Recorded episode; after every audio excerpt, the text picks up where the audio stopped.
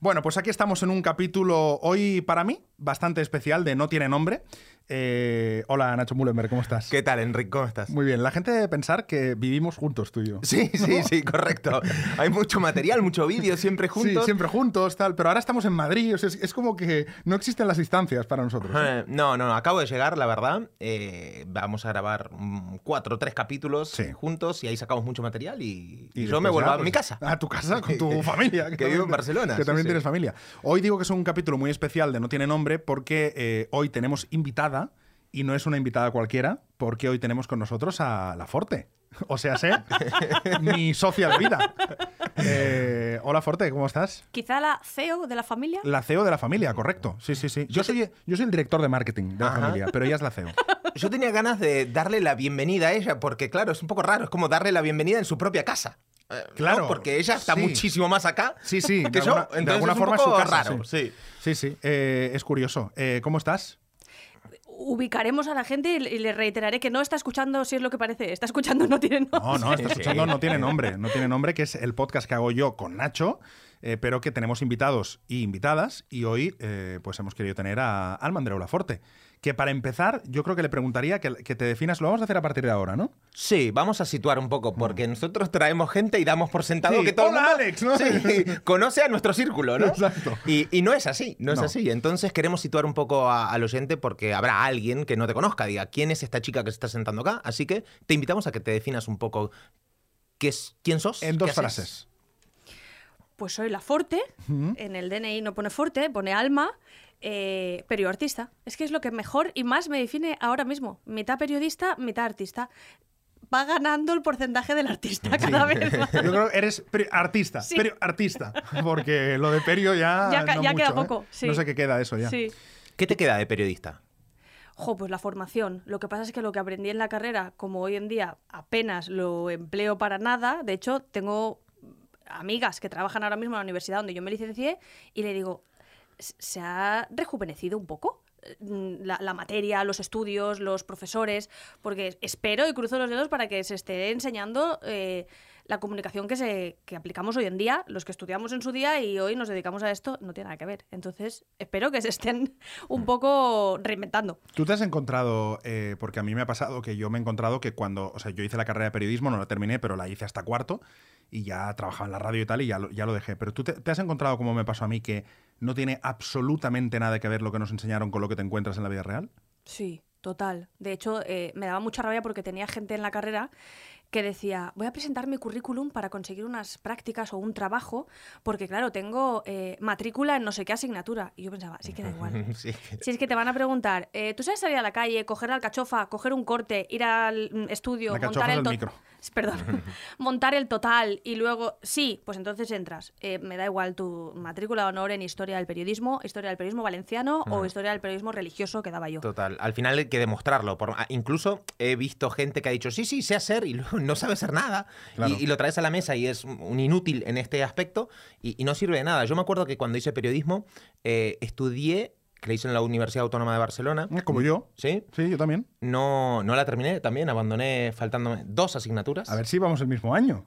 No, eh, no, no, no. Coincidiremos porque- en el bar. No, yo en el 2009 empecé. Ojo, ¿eh? Que yo la hice mayores de 25. Yo también. Ojo que, ojo que, ahora no me acuerdo, pero 2009, ojo, ¿eh? ¿Nos cruzamos? Igual nos cruzamos, ¿eh? En el bar, eso sí, porque yo a clase no. sí, no- lo no mismo, mucho, no lo, iba mismo, mucho. lo mismo. Pero ¿te acordás que hacíamos historia del periodismo de Cataluña Sí. y era el 1880 el periodismo? Ujú. ¿Y, y de- y cómo, se, cómo se empezó la. ¿Cómo es esto? La, la- lo de los periódicos. La rotativa. Las rotativas. Sí. y pero a mí esto Sí. no me importa. Y lo que más me llamaba la atención era que en primer curso hacíamos un blog, en segundo un blog, en tercero un Sí, blog yo y hasta cuarto haciendo un blog. Y digo, yo no lo puedo creer, la verdad que esto es una mierda. Sí, sí, un, un blog que en ese momento es verdad que el podcast no estaba tal, pero que sí que se podían haber hecho un montón de cosas. De, y, y recuerdo también las, las asignaturas de locución, que era todo como una locución súper rimbombante de, de radio antigua. O sea, una cosa horrible todo, sí, sí. Y, y sobre todo también el tema de cómo nos educaron, al menos en la carrera de periodismo, siempre para terminar la carrera y encontrar un trabajo. Y nunca. siempre periodismo informativo. Sí, Sí, y El siempre de- y de entretenimiento no prensa. existía. Correcto. Y normalmente de prensa, radio y tal era como, bueno, sí, también se puede hacer radio, pero era como, venga, fórmate para hacer un periódico, ¿no? Sí, Y, sí, hostia, sí, pero sí. es que esto es tan antiguo ya. Ah, Sí, ah. sí. Y, eh, Alma, de artista, digamos, ¿qué, qué pones ahora dentro del saco artista? Sí, mira, yo también te lo quería preguntar. O sea, ¿qué es para ti un artista? Para definirte como artista, Sí. tienes que, ¿qué, qué- qué- qué crees que es un artista? ¿O qué eres tú para ser artista? Mm, Pues a lo mejor es una incongruencia, pero a mí me parece que es muy artista el que eh, dedica su tiempo a hacer algo que le es muy innato, que le sale muy de don. Mm, me parece, ahora que estábamos hablando justo de eh, la carrera, la, la- la licenciatura ¿no? de periodismo, en realidad es una paradoja, porque tú estás allí y te enseñan algo que luego cuando eres profesional no empleas, y sin embargo, muchos profesionales no han pasado por las aulas, pero tienen un don, tienen eh, algo innato que, le- que les hace eh, que sea fácilmente comunicar. Entonces, esto te lleva a pensar que evidentemente eh, la comunicación es un oficio, el periodismo es un oficio, y para a mí me, me- me provoca mucha, eh, mucha admiración todas esas personas que eh, cantan bien, pintan bien, eh, lo, lo que te sale de dentro de forma natural. Creo que ese don con el que tú has nacido es muy artístico. Y entonces, dentro de este concepto tuyo, ¿vos podrías poner un informático como que puede ser artista si está en su don eh, hacer, no sé, programar aplicaciones, por ejemplo? Claro, es que... ¡Guau! ¡Qué pregunta! Mm, creo que no. En realidad, lo más artístico... Mira, todos menos informático. Informático, no, informático, sí. Es que informático no, no me gusta como artista. No hay talento ahí. No, no me gusta, No, no. no. No, no, yo no lo veo. No, lo No, veo. me parece a lo mejor como algo más humanístico, más cultural, más eh, altruista. Altruista no, porque en realidad luego en el momento en el que hay una relación comercial y te están pagando por hacer eso que sabes hacer tan bien. Eh, pero no, a lo mejor tiene que ver algo más con el, con el arte propiamente dicho. Claro, de ahí el arte, viene la cultura, ¿no? Sí, sí. Claro. Eh, a, mí es un tema que el tema de, de la monetización del arte, Mm. lo has hablado a veces, y no sé si tuviste que vos tenés una gran comunidad eh, en Instagram, que es tu, la red social que, que utilizás más a menudo, o la única, ¿no? Yo diría que la única. ¿Sí? En Twitter a veces entro, en TikTok, pero la, la La- gorda la es. Instagram. Sí. Vale. Ahí tuviste que educar un poco a tu audiencia para que paguen por productos que vos haces y que consuman y que paguen por humor. Sí, sí. Eh, pero también haciéndolo con mi tipo de comunicación, que siempre, siempre, siempre ha estado basada en el humor. Pero digo siempre, o sea, cuando era pequeña, mi, madre me decía, es que eres una guasona, es que te ríes de todo. Eh, yo no sé si me viene de mi familia de Cádiz o qué, pero siempre todo lo he apoyado en el humor. Siempre contaré que Enrique y yo salimos del funeral de mi madre haciendo chistes. O sea, es que cerramos la puerta del coche, nos miramos y dijimos, madre mía, que hay muchas cosas que comentar, porque ha estado pasando... Y claro, es como un humor negro. Es que en un funeral pasa de todo, ¿eh? Sí. Es que un funeral da para reír, ¿eh? Sí, sí, claro. E- Y entiendo que también es, muchos psicólogos no dicen eh, te apoyas en el humor porque es una manera de liberar tensión y, y en realidad es un recurso como súper guay, muy bien utilizado, ¿no?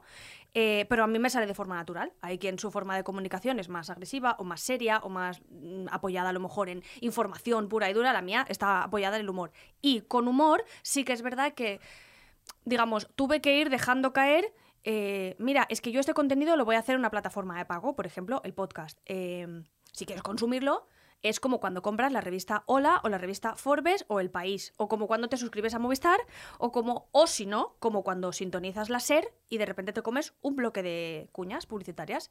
Y poco a poco la gente lo ha ido comprendiendo. Y el que no quiera que no pague, que no pasa Es nada. que al final todo se basa en eso. Todo se basa en o pagas o escuchas publicidad. Hmm. Pero alguien tiene que pagar la fiesta porque esto es nuestra profesión, no es un hobby. Entonces, o te pongo un bloque de anuncios, o sea, o hay marcas publicitarias o en mi Instagram te comes un par de anuncios, o si no, lo pagas tú. Que yo siempre he pensado que mola mucho y, y, sinceramente es una cosa que hemos hablado alguna vez y que creo que deberíamos tender la gente que nos dedicamos a esto hacia, hacia ese lugar, que es igual que un cantante. O sea, a nadie le, a nadie le sorprende que Leiva, por decir a alguien, o Pablo Alborán, me da igual, eh, de repente te diga, oye, mira, yo tengo un disco y lo tienes que comprar. Yo tengo un concierto y tienes que comprar las entradas. Entonces, si a nadie le sorprende eso, ¿por qué sorprende tanto que a lo mejor un comunicador dijera, oye, mm, yo hago un podcast y lo tienes que pagar? O yo hago un artículo y lo tienes que pagar. Porque si tú quieres consumir algo que yo hago y que te interesa, lo tendrás que pagar porque es mi modus vivendi. Yo vivo de esto, ¿no? Sí. Entonces yo creo que en el futuro la ge- la- espero que la gente se acostumbre mucho más, y todos, ¿eh? O sea, yo, pagaré, yo pago por otros también, que todos nos acostumbremos a pagar por el contenido de la persona que nos gusta. Sí. Es la única manera. Sí, yo creo que también hemos visto una tendencia muy grande en estos años de, ¿no? Que, se, que tenemos mucho acceso a, a toda la información. Mm. La manera de visibilizarte es dar contenido gratis y durante mucho tiempo nos hemos acostumbrado a eso. Sí. Y ahora hay que hacer una- un proceso de reeducación para decir, no, claro, es que lo, lo que tú estás diciendo, ¿no? Pero yo siento, Enric, que esto está cambiando. Ligeramente, ¿eh? En- en- al, al menos, claro, no sé, tengo un sesgo En- muy grande. En un porcentaje muy pequeño. Muy ¿eh? pequeño, pero nos vamos educando a Poco a pagar. poco. eh, eh, por lo que queremos ver, ¿no? Y al final también vamos dando ese salto de calidad en lo que producimos, también, no solo en lo de, no solo en lo gratuito, sino también en, en lo de pago. Entonces, cuando la, la gente consume una vez y ese producto es bueno, generalmente es- te, te- están en la rueda, ¿no? Sí, y es verdad que, que también hay mucha gente que ahora hace un contenido eh, de pago porque ha visto que, es, que hay esa brecha y después no lo vale, porque también hay mucha gente que yo creo que no lo vale, pero, pero también hay mucha gente que es lo quiero y me gusta mucho, pero si es gratis. O sea, yo pongo un ejemplo. Yo tengo una newsletter y tengo ahora mismo 5.000 personas inscritas en la newsletter. Yo estoy seguro que si yo mañana, y recibo de verdad, ¿eh? y, es, y es un honor, recibo muchos mails, muchos mensajes de gente que le encanta tal. Yo estoy seguro que si mañana digo, la newsletter vale, te digo, ¿eh? Un euro. Un euro. Hmm. Un euro que a mí me permitiría, pues con 5.000 personas serían 5.000 euros, ¿vale? Sería un trabajo que yo ya tendría remunerado y me saldría muy a cuenta hacerlo. Yo estoy seguro que pagaría un... ni un 10%. No, yo también te Ni un sí, 10%. 5%. Sí, 5% pagaría. Pero, eh, Entonces, lo- a- ahí está el tema en que mucha gente lo consume, lo espera cada domingo, pero en el momento que tuviera que pagar ya no lo paga. Y eso yo creo que es, de momento está la cosa muy injusta. Eh, pero esto lo hemos hablado muchas veces, que en realidad eh, o- otro, otro, otro corte ¿no? que hay para, para el sesgo que decía Nacho de quién paga y quién no paga, eh, al final es diferenciar entre quién es profesional y quién no. Claro. Porque en esta profesión nuestra, y abro comillas para quien no nos esté viendo en estos momentos, como solo es hablar, como solo es escribir, y sin embargo, por ejemplo, pagar en Netflix por una serie es como, bueno, claro, la cantidad de gente que hay ahí trabajando, tú estás solo en tu casa, total es escribir una newsletter. Ya, pero yo escribo una newsletter con unos conocimientos, con un talento, con una capacidad para que te llegue, para que esté correctamente escrita, porque tú escuchas un podcast o lees una newsletter o ves a alguien en Instagram y no sabes por qué, pero te está gustando. Y quien sí se dedica a esto sí sabría decirte por qué. Pues porque hay, yo qué sé, desde una pirámide invertida hasta un tipo de marketing más estudiado que nosotros sabríamos reconocer, pero a lo mejor una persona que se dedique a la fisioterapia o a la peluquería no tendría por qué saberlo. Cuando hay un profesional detrás, es que está bien hecho y eso tiene un valor Y- y- económico. Y, y más allá de eso, a mí me da igual la formación que tenga. Yo pago por las cosas que me gustan. Me da igual si el, el profesional lo está haciendo voluntariamente o no. Yo, si hay una cosa que me gusta, no me pregunto cuánta gente hay trabajando para entonces pensar si tengo que pagar y entonces... No, o sea... eh, Me gusta una cosa, la pago. Me da igual pagar Netflix que pagar. Yo pago, un mo- yo pago dos o tres newsletters privadas Mm. que son de pago y las pago porque me encanta cómo escribe esa persona. Y punto, y ya está. Y yo considero que hay que pagarlo. Y no es un euro precisamente. ¿eh? Sí. Pero pienso, bueno, no pasa nada. Esta persona me gusta y yo le pago. Yo creo que si todos hiciéramos esto, acabaríamos además con grandes industrias, que al final la pasta se la queda la gran, la gran industria. Y, y- y- y la gente empezaría a cobrar de verdad democráticamente por el talento que tiene. Y creo que eso sería súper sano. Pero es que ya pasa en, en, insisto, en cantantes, en pintores. Es decir, la gente vende su arte. Pero en lo nuestro cuesta mucho aún ver que es que hay que pagar. Es como, bueno, esto está gratis, ¿no? Porque es un podcast. Bueno, pues no, no debería, no debería estar gratis. Ni una newsletter, porque si yo, en lugar de hacer la newsletter, hago un artículo y, le- y lo vendo al periódico o a la vanguardia, me van a pagar. Hmm. Entonces, es que hay que cobrar. Lo que pasa es que está la gente aún muy poco educada en el, Mm. en el pago de todos, ¿eh? Yo creo que el- ese pensamiento de cómo es una persona, está escribiendo y hago una newsletter y le cuesta tanto, es bastante simplista, con una mentalidad bastante de escasez in- incluso, porque al final yo si pagara tu newsletter, no estoy pagando la newsletter, estoy pagando lo que sucede en Nacho cuando lee la newsletter, que Correcto. es muy diferente. O sea, Correcto. generalmente... Que por eso pagas un libro, por eso pagas Claro, un concierto. Claro. Mm. Claro. Y generalmente pagamos una transformación. Bueno, siempre, en verdad. No se me ocurre ahora en algún producto o en una cosa que no busquemos una transformación en nuestro estado de, de ánimo, en nuestra forma de ver la vida o lo que sea, ¿no? Eh, y yo incluso a veces digo, si un libro antes tenía la creencia de que eh, me compraba un libro y tenía que ser el libro buenísimo de la A a la Z. Sí. Eh, y tendría que estar disfrutándolo siempre. No, esto no es así. Con una idea que saque del libro, esa idea te puede cambiar la vida, Hmm. entre comillas. La forma de relacionarte con tu pareja, la forma de hacer las cosas en casa, cómo monetizar un producto o un servicio que antes no te habías dado cuenta. Una idea de 15 euros a veces puede ser infinitamente más rentable, ¿no? Entonces también es desde dónde estamos viendo no solo ese producto, sino ver un poquito más allá. No da igual lo que hay atrás, es lo que voy a- va a generar en mí. Claro, claro, por eso digo que eh, eso es lo importante. Y un escritor también está solo en su casa escribiendo un libro y, y le compras el libro a 20 euros y no pasa nada. En cambio, si ese escritor dice, en lugar de escribir un libro, lo voy a, lo voy a, a dividir en una newsletter que mande cada semana, pero en lugar de pagar 20, me pagas un euro cada Sí. newsletter, eh, dirías, no, una newsletter no me gusta pagar, ¿no? No- que no sé pago un libro. No sé cuánto mal eh, han hecho eh, plataformas tipo Spotify o nosotros incluso creando contenido gratis. No sé cuánto mal hem- he- hemos hecho realmente, porque ahora lo que decía Nacho, nos va a tocar mm, decir donde dije digo, digo, Diego, y rehacer un poco y reeducar. Bueno, eh, igual es el, el viejo truco, ¿no? De como cuando, ¿te acuerdas que llega septiembre y siempre se venden un montón de fascículos coleccionables? Que el primero es gratis. Sí. El primero te lo regalo, ya te has enganchado, los siguientes, pues a lo mejor Sí. hemos hecho bien. Sí. Es que no sé. Claro, pero está bien también. La idea es un poco decirle a la gente, mira, esto es lo que yo te voy a ofrecer. Pero a mí lo que me molesta un poco es que cuando ya has visto lo que te voy a ofrecer y te ha gustado, y me estás haciendo saber que te ha gustado, si te digo que es de pago, ostras. Claro, A no ser que no puedas pagarlo, evidentemente. Sí, Sí. pero también te digo que hay una cosa que, eh, así como te siguen a vos, pueden seguir a 350 personas, de las cuales eh, 300 tienen cosas de pago. Entonces llega un momento que tenés que filtrar. Claro, decís, claro, por No puedo estar en todas. Por supuesto, Eh. pero, pero es como todo, quiero decir, es como decir eh, a cuántas tiendas hay de ropa y al Sí. final tienes que entrar en una, filtrar y comprar, pero en la que entres, compras. ¿No? Y te gastas el dinero. Claro, es que yo leo newsletters que son buenísimas también y, tienen esa, ese upgrade de pago y no estoy suscrito, pero es porque es que no me da, no me da. No Ya. es por una cuestión de, de que no me gustaría. Sí, me gustaría también. Claro, yo hay algunas que sí y algunas que no. Lo que decía Alma eh, antes, que decías un poco. Ah, lo de la criba, ¿no? También hacer como una criba. Me parece bueno que, sea, que se hagan cosas de pago, porque si tú sacas ahora eh, bueno, el- podcast que tienes de pago, también eso te hace mantener un cierto nivel, una cierta calidad.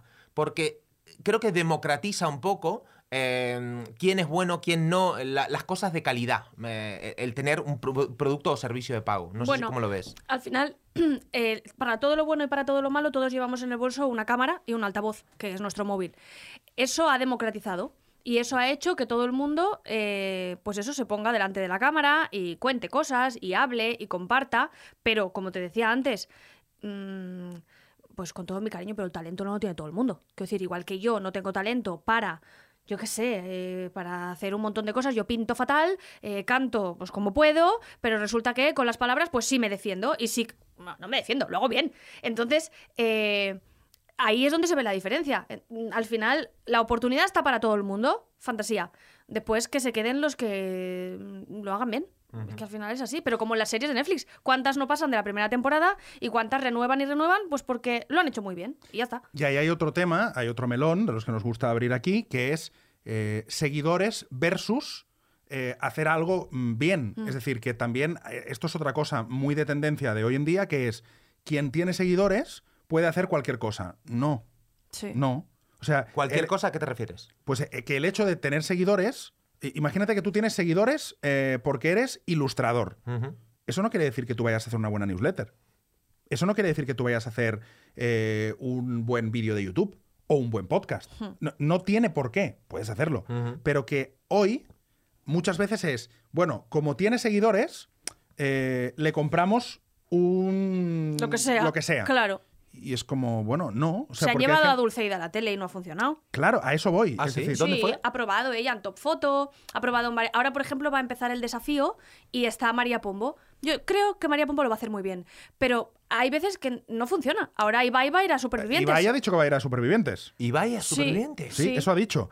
Entonces, claro, eh, pues puede que no funcione. O sea, a eso me refiero. Que Ibai tiene, tenga muchísimos Sí, seguidores no significa que vaya a dar audiencia en la tele, porque a lo mejor sus seguidores lo que quieren es verlo streamear Sí. y, y hablar con Piqué, pero no quieren verlo haciendo el indio en, en la isla de supervivientes. Claro. Eh, eh, eh, me hace recordar un tema que hablaba el otro día, porque las editoriales, por ejemplo, a día de hoy, de, de libros, eh, las grandes, Bueno, esa es otra. esa es otra, claro. Ven una persona que tiene tantos cientos de miles de seguidores y tú vas a hacer un libro. Es más, Claro, ¿por qué? Claro, no lo vas a escribir ni siquiera tú. Te lo va a escribir alguien, tú me pasas un borrador Sí. Y yo ya tengo mis contactos, mis cositas adentro y ya No, te no, negros literarios, digámoslo. O Sí, sea, que ya lo dijo Francés, Me lo dijo. Francés que en su entrevista, que él había Correcto. sido negro literario. Es Sí. decir, que tú tienes muchos seguidores, yo te hago un libro, te lo publico y tú te encargas de venderlo. Al final somos comerciales. Entonces, a mí eso también, sinceramente, me toca mucho los huevos. Porque si tú estás haciendo un trabajo y estás haciendo un- un buen trabajo, hostia, que venga alguien y diga, no, yo hago lo mismo solo porque, por lo que decía Alma, porque como total es hablar, oye, mira, es que no es hablar. Sí. Es que no es hablar. Sí, pero el- e- es muy difícil de cortar la rueda porque venden, está top 3 de las librerías y generan negocio, ganan la librería, gana la editorial, gana el autor Sí, sí, y no, la no, gente sí. lo compra, o sea que... Sí, yo lo entiendo, pero que a mí me parece, sinceramente, me parece un timo. O sea, en el tema de los libros, por ejemplo, me parece un timo. Porque el, al final, yo creo que más allá del dinero y del negocio que se genere, se trata de, de qué valor aporta eso a la sociedad. Yo, yo al menos lo quiero ver así. Entonces, al final dices, hostia, ¿qué valor está aportando que una persona que no ha escrito nada simplemente utilice su audiencia para vender una cosa que ha escrito otro? Es decir, estás engañando a la audiencia, estás, mm, o sea, mm, eh, viciando el, el- el- el La rueda, producto sí. y la rueda. Entonces, a mí me parece que eso no aporta absolutamente nada. Yo difiero, porque... eh, Está bien, para eso está este programa. Sí, yo difiero porque el que aporta es a ti, no, pero hay su nicho. Y hay su target y es Pero le como... estás engañando a su target porque cree No. que está leyendo algo que ha escrito esa persona. Ah, bueno, si es que ha escrito esa persona, ahí sí coincido. Claro. Pero, eh, por ejemplo, es como decir, eh, es que ¿qué aporta TikTok? Pues a usted, Manolo, de 55 años, igual nada. Pero hay un gran target que sí consume TikTok y sí que le está aportando sencillamente entretenimiento, porque pasamos a juzgar el entretenimiento. Sí. Es como el fútbol. A mí me aportará más o menos porque de repente soy futbolera. De repente he descubierto que soy futbolera. Pero a lo mejor podría no aportarme nada y tiene muchísima audiencia. Pero yo no estoy diciendo, yo no estaba diciendo eso. ¿eh? claro, yo estoy diciendo si no que si juzgamos engaña- el contenido, sí. No, es que yo no estoy juzgando ningún contenido. Yo estoy diciendo que si tú engañas a la audiencia y dices, yo he escrito este libro y, y lo único que tienes es mm, 200.000 seguidores y te lo ha escrito otro, para mí eso es engañar. Hmm. Ahora, después, ya está. Quiero decir, yo no digo que ni TikTok ni nada de eso. Yo digo que engañar a la gente, decir que has escrito una cosa que no has escrito, Sí, la para. Hmm. mí no tiene ningún valor. Para mí no tiene ningún valor. Y para mí poner a gente que es especialista en una cosa, hacerle hacer 2.000 cosas porque como tiene seguidores lo va a vender, pues sí, a lo mejor lo vende, pero ¿y qué? Eh, Alma, cambiando de tema, ¿eh? Mm, estaba pensando ya en otra cosa. Vale. Eh, tema redes sociales, Sí. que vos te moves mucho ahí en Instagram. Mm, ¿Cómo te llevas ahora con, con- con las redes? Con un número tan elevado de personas que te siguen, que vos también sos entregada a, a- a tu gente, contestás, ¿no? Le vas... está- está- Sos entregada a tu gente es tu defi- mejor definición. Sí, ¿no?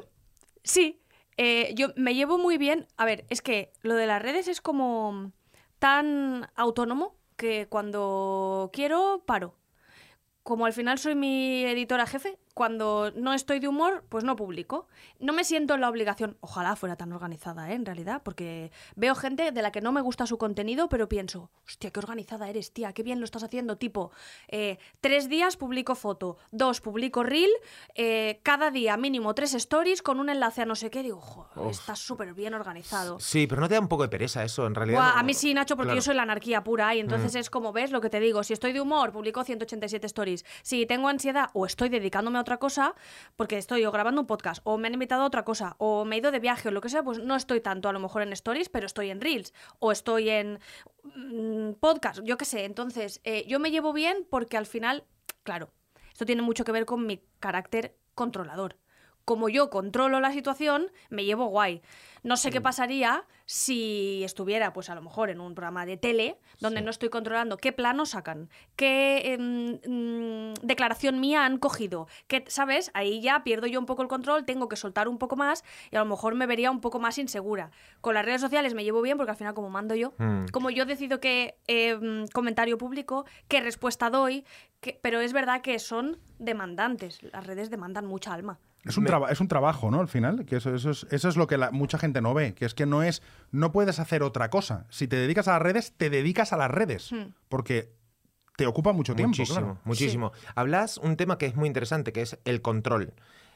Que parece que tenemos el control, pero en realidad el control de tu cuenta de Instagram y de tu negocio, en este caso, depende de una empresa Que te lo digan a ti, ¿no? externa que te puede capar de, requen- de repente la cuenta y se te Y se jode te va el negocio a la mierda, sí.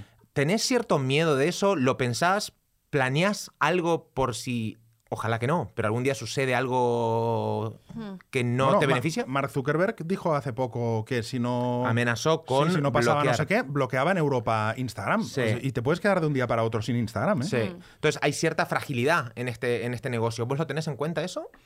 Pues en tanto a, digamos, seguir las normas, sí. Quiero decir, yo en eso sí que tengo muy claro que es una aplicación como la aplicación del tiempo o del mm, eh, Candy Crush. Quiero decir, es una aplicación a la que no se le puede responsabilizar de nada más, que eso me da mucha rabia, que es como, las redes sociales deberían tener en cuenta que... No, las redes sociales no. Claro, las decir, hacemos nosotros. Sí, exacto. Entonces, no, no. Es que Instagram es un sitio que debería ser. Pues no, Instagram es como la aplicación del tiempo y punto pelota. Entonces, eh, pero yo, yo soy muy consciente de que hay unas normas, ¿no? Igual que cuando, me acuerdo, siempre pongo el mismo ejemplo, pero yo estudiaba en una universidad católica y cuando entraba en el aula había una cruz en la pared. Yo no podía enfadarme porque había una cruz. Es que son las normas y si no, te vas a otra universidad. Entonces, eh, yo cuando entro en Instagram sé que no puedo decir determinadas palabras, que no puedo escribir determinadas palabras, que ¿Cu- tiene... ¿Cuáles son? Eh, que acá las podemos decir. Yo creo que eh, porno, y tú lo debes de saber mejor que... Correcto. Creo que porno no. Entiendo evidentemente que... eh, eh, No puedes hacer apología ni al terrorismo. Pezones. Sí. No puedes enseñar los pezones. Claro. Bueno, si eres mujer, si eres hombre, sí puedes. Ah, correcto. Eh, sí. También... Aquí puedo enseñarlos. Aquí sí. Ah, Aquí fíjate. podemos enseñar hay uno de dos que ya los ha visto. Sí, exacto. O sea, de hecho, solo faltaría que lo viera Nacho, porque el, el resto lo hemos visto. Eh, Alma, el otro día eh, estoy abrí, abrí mi ¿Quieres cuenta- verlos? No, no, no, no hace falta ahora.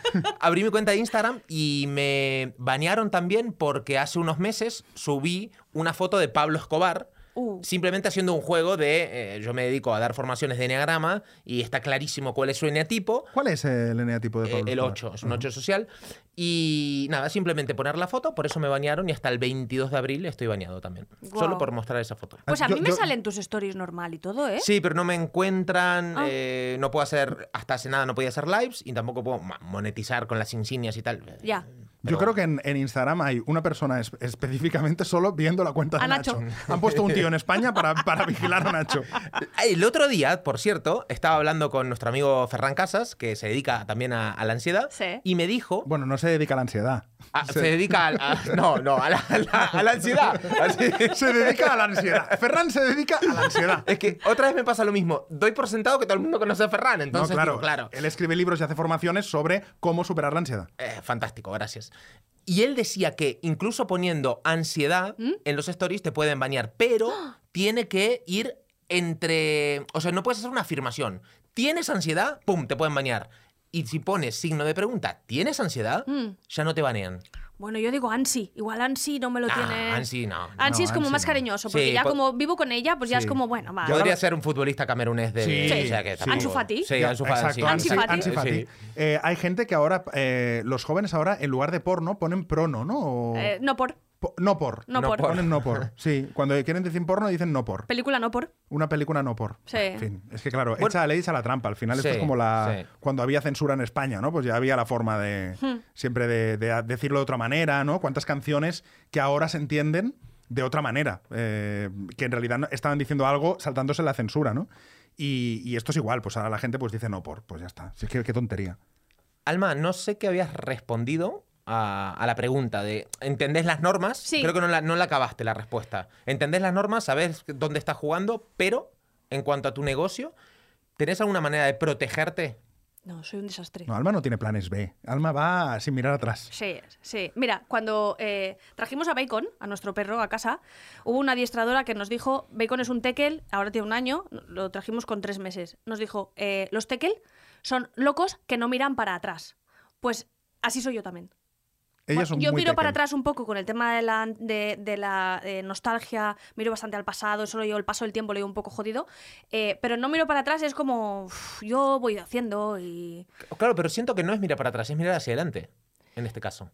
eh, no, porque eh, no tengo plan, entonces es como... No, ni mira para atrás ni mira para adelante. Es Bueno, que re- realmente. ojo, es Buda, ¿eh? No, no, no. En no. el momento ojalá, presente. ojalá fuera Buda, ojalá fuera Buda. No, no, no es Buda, pero, pero es verdad que Alma, o sea, Alma a nivel, eh, y esto lo digo yo como pareja, ¿eh? a nivel negocio, es eh, un kamikaze. Sí. O sea, ella es un kamikaze. O sea, tú, le- tú, tú piensas, ¿qué sería con lógica en, en- en un negocio? en tal? Y ella te dice, me da igual. Tú le dices, pero es que, yo qué sé, se pierde dinero. Dice, me da igual el dinero. Pero es que se perderá, no sé me da igual no sé qué. O sea, le da todo igual. Es, es- es un kamikaze. Porque, porque Por- porque te importa la parte artística. Sí, total. Sí. A nosotros como pareja eso es algo que nos sucede muy a menudo y más teniendo un programa en común. Eh, él tiene una visión muy estructural y empresarial de el trabajo, quiero decir, proyecto que sea rentable, proyecto que tenga eh, cierta continuidad, una estructura. Yo mm, no, yo soy muy de, pero es que no me gusta hacerlo, pero es que entonces por eso me aburro en las negociaciones, me aburro con los contratos, no quiero estar en, en unas reuniones, es que estoy ahí pensando, pero qué coñazo. Mm, Bueno, pues, pero eh, a tope lo acepto y ya está, no quiero estar en esto. Pues ya está. Eh, cuando nos fuimos de fin de semana con Enrique y amigos, que hablamos todo el tiempo de, de- de Sí. empresa, Todo el negocio. rato. Empresa, negocio, dinero. Dinero en empresas, empresas. Debe haber sido, o sea, lo- claro, de los peores planes del mundo es ese. fin de- Claro, pero si había gente, antes decías, y en Instagram, ¿qué tal es la relación con tu comunidad y tal? Había gente que me decía, yo ya pensaba este fin de semana que lo, que lo habíais dejado, que habíais roto. Y yo contesté y dije, ¿Cuándo? ¿Ese fin de semana? Sí. Por Sí. un fin de que me voy. Hostia. Por uno que me voy, macho. Joder. Mira cómo me tienen. Y yo digo, vamos a ver, eh, mi vida, ¿tú crees que si este señor se ha ido a la Serdaña, que habéis hecho kilómetros en coche, yo en el coche lo paso fatal de toda la vida desde pequeña, vomito mogollón, me mareo, tal, entre que ibais en coche, que habíais hecho curvas, que ibais allí a la montaña, que yo soy súper de playa, a mí la montaña... O sea, una tortura. Era No, no, era ti. una tortura. Pero- El plan que hicimos, a Alma la matas. Claro, encima hablando de empresa, y yo era como, pero ¿en qué parte del plan mi comunidad creía que yo encajaba? es que era como, es inviable que yo vaya. Yo recuerdo el domingo por la mañana que estábamos todos en un sofá eh, hablando de, de empresas que, bueno, que Juanjo nos contaba y tal. Y estuvimos. a- y, y para mí fue como, o sea, un planazo. Estábamos todos ahí, tal, hablando, Sí. compartiendo, preguntando, no sé qué tal. Y- y- y yo pensaba, o sea, Alma aquí no dura ni un minuto. No, yo claro. saco el móvil y me pongo con mis cosas. Además, yo estoy desarrollando un TDA con esto de las redes sociales, que yo como más de 15 segundos de story yo ya no aguanto. Y vosotros, pues yo os quiero, pero sois dos chapitas. Sois Sí, dos chapas. y más entonces- intensos. Sí, sí, sí. Yo, yo no aguanto, entonces no podría. A mí un- hubo una cosa que me comentaste cuando hicieron el 24 horas que me gustó mucho. Y que fue que dijiste, yo no quiero ser o tener una empresa, sino quiero ser como un negocio. Sí, Eh, dijo, algo yo no quino ser empresa, quiero ser negocio. Sí, ¿te acordás? ¿O- No, no, no- no lo recordaba. Es una frase muy guay. ¿Esta la dije yo? Viene de Sí. Manuel. Ah, vale. Vale, pero me la dijiste vos. Sí. Y, y me gustó mucho lo que... ¿Te, te acordás cómo era la definición? Porque creo que te he pillado. Bueno, no, en realidad yo me imagino eh, en base a qué lo digo, pero básicamente es que. eh, o sea, yo, en contra de lo que pueda parecer, claro, hay, hay veces que me invitan a un sitio y me dicen, queremos que vengas a hablar de cómo has emprendido. Y yo pensaba, pues yo no he emprendido nada. Yo no, no me considero. empre-". Me dicen, bueno, es que aunque te pese, sí. Llevo desde 2014-2015 dedicándome a esto. Eh, llámese la comunicación freelance y entonces es verdad que pues eh, sin jefe soy un poco llanero solitario y no me gusta me gusta y no. Me gusta porque soy muy anarca y entonces es como, bueno, mientras me dejen hacer a mí por mi cuenta, ya me iré yo equivocando o acertando. Pero no me gusta porque es verdad, en cuanto a quiero ser negocio, es como, sí, yo espero que me contraten. Yo, esto de, mm, ven tú y móntatelo, uf, ¿en serio? ¿Qué rollo? Yo quiero llegar a un sitio, hoy es maravilloso, yo he llegado a un sitio donde ya hay un programa, donde hay dos presentadores, donde yo llego, hago lo que tengo que hacer y me voy a otra Bueno, cosa. presentador y colaborador, ¿eh? ¿Cómo? ¿Cómo?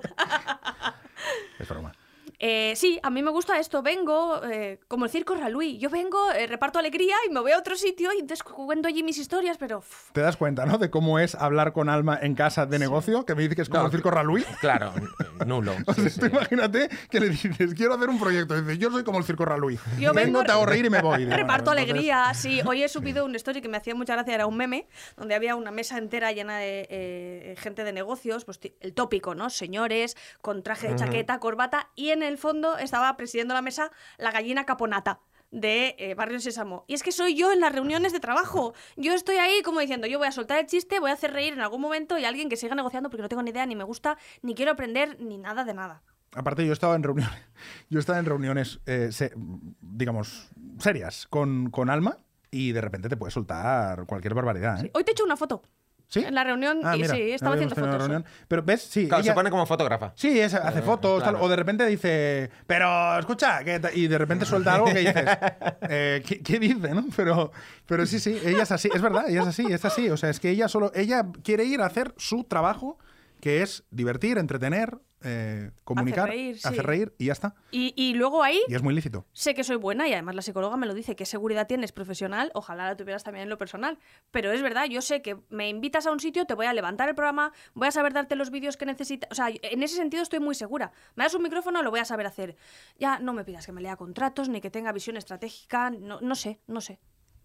Me acuerdo cuando te dije de ser profesora del máster. Pues no, claro, es que a todo eso, hoy se cierra el círculo, porque Nacho y yo.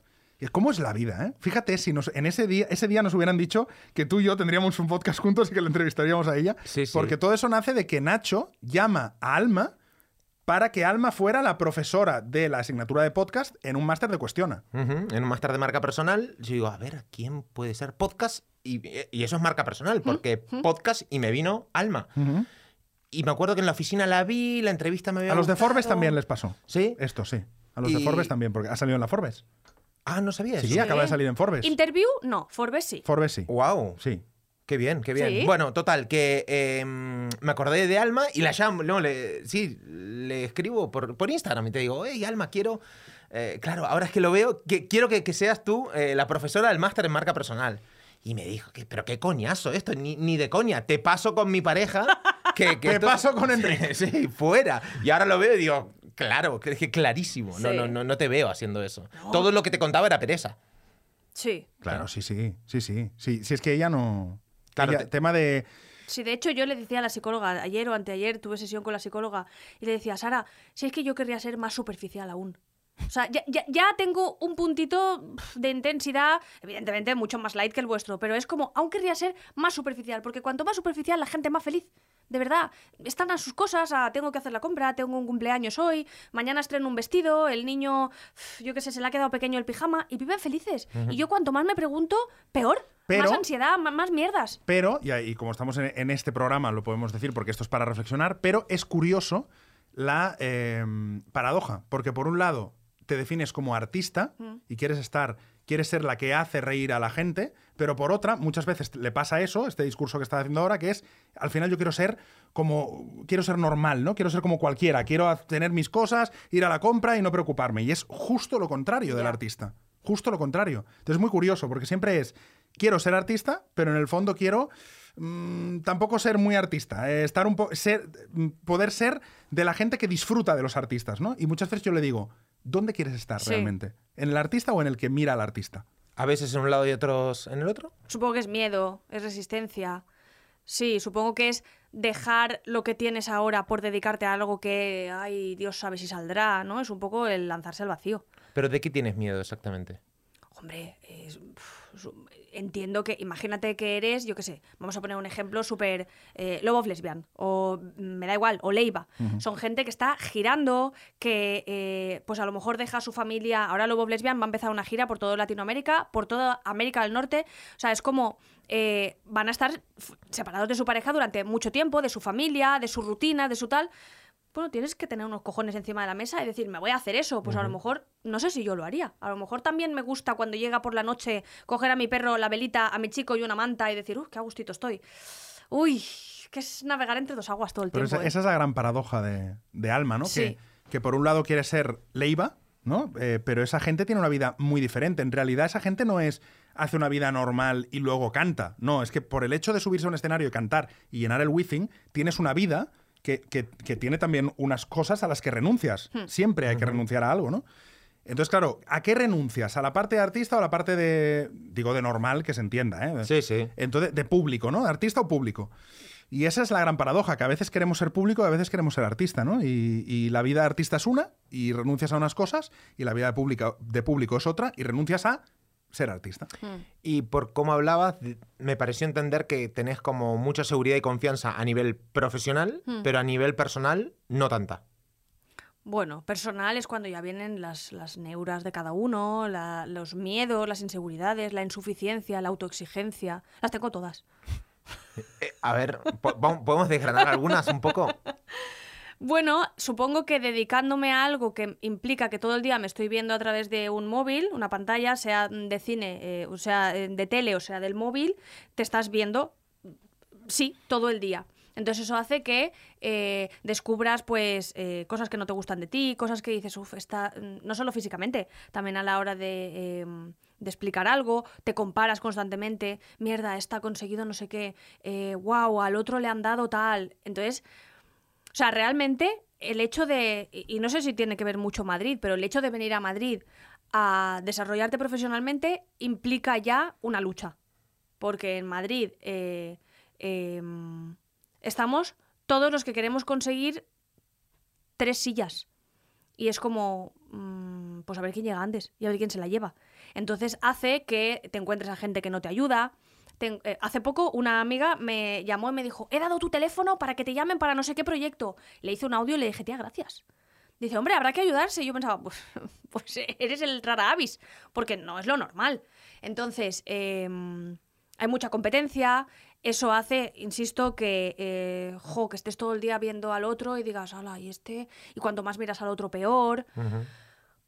Es durete, es durete y, al final no deja de ser eh, una carrera de fondo, porque entiendo, no lo sé, que si, por ejemplo, yo qué sé, eres enfermero y ya has encontrado tu sitio, tu plaza, tu hospital o tu centro de salud, ah, pues ya he encontrado mi silla. Entonces tu lucha es otra. Pero es que yo sigo en esta. Y parece que o por ser ambiciosa o por ser insaciable o por no haber llegado a la meta o el objetivo que yo querría, nunca se acaba. Y Y aparte, perdón, hay una fecha de caducidad que, que- que está ahí en el subconsciente también, Sí. ¿no? Que uno piensa, hombre, esto lo puedo hacer ahora, pero igual con 60 ya no puedo estar delante de la cámara enseñando no sé qué, o, o ya no interesará lo que yo hable en un podcast. Es Hmm. decir, que también hay un punto también de, de cuenta atrás, de contrarreloj, de seguramente aportaré otras cosas y encontraré otro camino, pero este de ahora está porque estamos en una jerga, porque estamos en un tipo de comunicación, pero no lo sé, a lo mejor no, porque somos la primera generación que a lo mejor con 60 también tenemos muchos oyentes de 60, Sí. y entonces sí. Pero claro, te- entiendo que también hay un punto en el que esto de ser influencer, de ser comunicador, de ser tal, pues también tampoco es eterno. Bueno, eh, eh, justo eh, decías antes la Forbes, también salía eh, Carolina Iglesias, Percebes y Grelos, y decía una frase que a mí me gustaba mucho, que decía, eh, muchas veces vemos en televisión a mujeres que se les ve muy verdes. Y ella decía, pero es que no se les ha dado el tiempo a que hagan carrera. A lo mejor ahora sí. A lo mejor en los podcasts ya has empezado hace eh, cuatro años, tres años, me da igual, has empezado, me invento, con 30 o con 35, a lo mejor sí vas a poder hacer carrera. Y de repente pasa un tiempo y dices, ostras, pues lleva un huevo de años dedicándose a esto. Cosa sí. que en la tele si empiezas ahora, no se te da la oportunidad, porque ahora es eh, caras conocidas, siempre gente que ya sabemos que va a, a- a funcionar. Sí, sí. Y, y aprovecho para que los tengo a los dos. Cuando empezaron, si es lo que parece, claro, eh, un podcast, eh, la Sí. el 99,9% de los podcasts que, que empiezan no están monetizados desde el principio. Eh, ¿Y ustedes cómo, cuál- cómo se lo plantearon? Tuvieron bastante paciencia porque estuvieron muchos años, ¿no? Bueno, un año y. Casi un año, sí. una- sí, un año y medio. Un año y medio, dos años sin eh, cobrar nada, ¿no? Sabiendo que ese día llegaría. O, Bueno, bueno, eh, sabiendo, eh, no, claro, sabiendo no, eh, esperando. es- ¿no? esperando, pero, pero al final es lo mismo que decíamos antes. Volvemos a lo de la newsletter, a tal. Yo siempre soy, y siempre digo esa frase Alma, siempre creo que hay que demostrar y luego pedir. Yo eso de pedir antes de demostrar lo llevo mal. Yo so- me gusta demostrar y luego pedir. Entonces, si yo hago una newsletter y te gusta, pues si luego te la hago de pago, pues, pues para mí lo lógico es que la pagues. En el podcast pasa lo mismo. Nos, nos lo planteamos como si hacemos un podcast no podemos decir desde el principio paga. Tendremos que demostrar lo que tal. Estuvimos un año y medio, tuvimos seguidores, a la gente le gustó, el producto gustaba y en este caso llegó Podimo, que era una empresa, es una empresa de distribución de podcast y dijo, oye, que me Os gusta pago. y os pago. Pues fantástico. Es, es, es la meta al final, trabajar y cobrar de lo que, de lo que haces, ¿no? Sí, pero ahí el visionario es verdad que es más él. Eso sí que es muy de su carácter. De No sé si porque consume cultura americana y allí, pues es verdad que nos llevan algunos años de ventaja, pero él sí que era, hostia, lo del podcast, nadie había oído hablar de podcast y sí que fuiste muy pionero en eso, de decir, bueno, eh, vamos a hacer un podcast y es como, ¿un qué? Y, y esperando, esperando, es- él siempre ha dicho, eh, en esto no hay que parar. Sigue y a ver, y son etapas, hay etapas donde a lo mejor, eh, bueno, que os voy a decir, antes teníais a Ana, ahora habéis continuado vosotros, es que al final va cambiando, pero tú sigues y sigues y sigues, pero es agotador al final. Sí, y a- a- si quieres, ¿cómo vamos de tiempo? O sea, hay que cerrar. ¿no? Hay que cerrar, sí, Vale, sí. pues con esto terminamos, si quieren, que un amigo una vez me dijo, Nacho, la vida paga.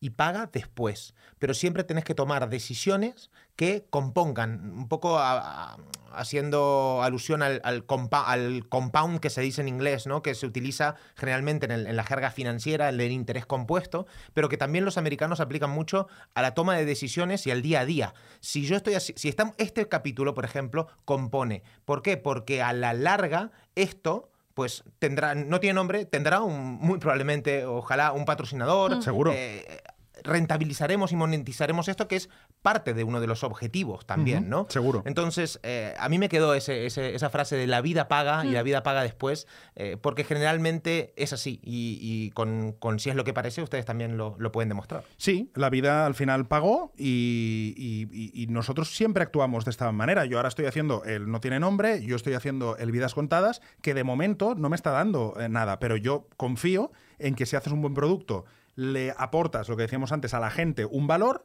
Al final, eso crea una audiencia y habrá una marca que querrá tener esa audiencia o habrá una plataforma, otra plataforma que dirá, eh, oye, pues eh, me, gusta, sabes. me gusta esto y te lo pago. Entonces, yo, insisto, creo que es demostrar y luego pedir. Sí. Nunca sabes por dónde va a salir la- el último premio Ondas, el primero y, y último que se ha dado al mejor podcast ha sido Estirando el Chicle, que vienen de válidas, vienen de una serie, de una serie que hicieron para YouTube. Claro, O sea, nunca hicieron una sabes- serie y cuando sí, acabó la serie dijeron, vamos a seguir estirando el chicle. Sí. Y entonces hicieron un podcast. Ostras. Y de eso, La vida les pagó. la vida Mira. les pagó con, eh, bueno, son, son realmente muy buenas las Claro, dos, claro. hacen un producto increíble, pero les ha pagado con un premio Ondas, con un contrato en Prisa, Mm. con llenar un Withing y ser las primeras cómicas que llenan el Withing entero 12.000 personas en, en 17 horas. Es decir, si no hubieran dicho vamos a hacer una serie Sí. en YouTube, si no hubieran dicho vamos a estirar el chicle, vamos a seguir creyendo en nosotras, pues eso no hubiera pasado. Entonces yo soy, insisto, de este equipo de gente de vamos a hacerlo, vamos a demostrar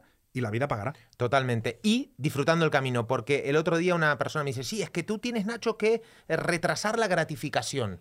No, no voy a retrasar la gratificación. O sea, que no tiene nombre, para mí va a tener sentido solo cuando me paguen. Mm. No, es que no es así. Se No, trata de no. disfrutar y aprender, porque yo- yo me lo paso muy bien en cada capítulo, venir para acá, es todo como una experiencia. Entonces, no podemos decir que se retrasa la gratificación solo a ese- hasta ese momento, pero sí que empezar a entender o, o disfrutar de esas pequeñas acciones que componen para llegar a ese objetivo es, es bonito. Claro, es que a veces te puede pasar al revés, que económicamente te esté compensando mucho y no lo disfrutes, y en cambio hay cosas que no te lleva, no tienes una recompensa económica y las disfrutas mucho más. Eh, eh, que ese es otro melón que no nos da tiempo abrir. Yo estoy ahora es haciendo que- reels en Instagram para Claro. nada ni nadie y es donde más identificada me siento, donde mejor me lo paso, donde más, o sea, es como, jo, parece mentira y no hay un rédito económico detrás. O, o a mí me pasa con el No Tiene Nombre y me pasa con el Vidas Contadas Claro, también, que son claro. dos podcasts donde me lo paso increíble, donde creo que soy yo 100%, Hmm. donde me da unas satisfacciones y, y creo que aporta muchísimo. Conozco a gente, vivo una experiencia increíble y eh, económicamente no le estoy sacando un rédito ahora. Bueno, la vida pagará. Oye, y qué bien se escucha, ¿eh? Comparado con el patio de vecinas. Hombre, pero comparado con el patio de vecinas, hasta un megáfono se ve bien. porque- En fin, eh, que hasta aquí él no tiene nombre. Eh, No, no, no, no, no, es ¿Cómo que que no? no, no quiero que se vaya. Eh, ¿Podemos hacer una parte 2? eh, vale. Ahora. O sea, que- cortar y grabar. Quiero hacer.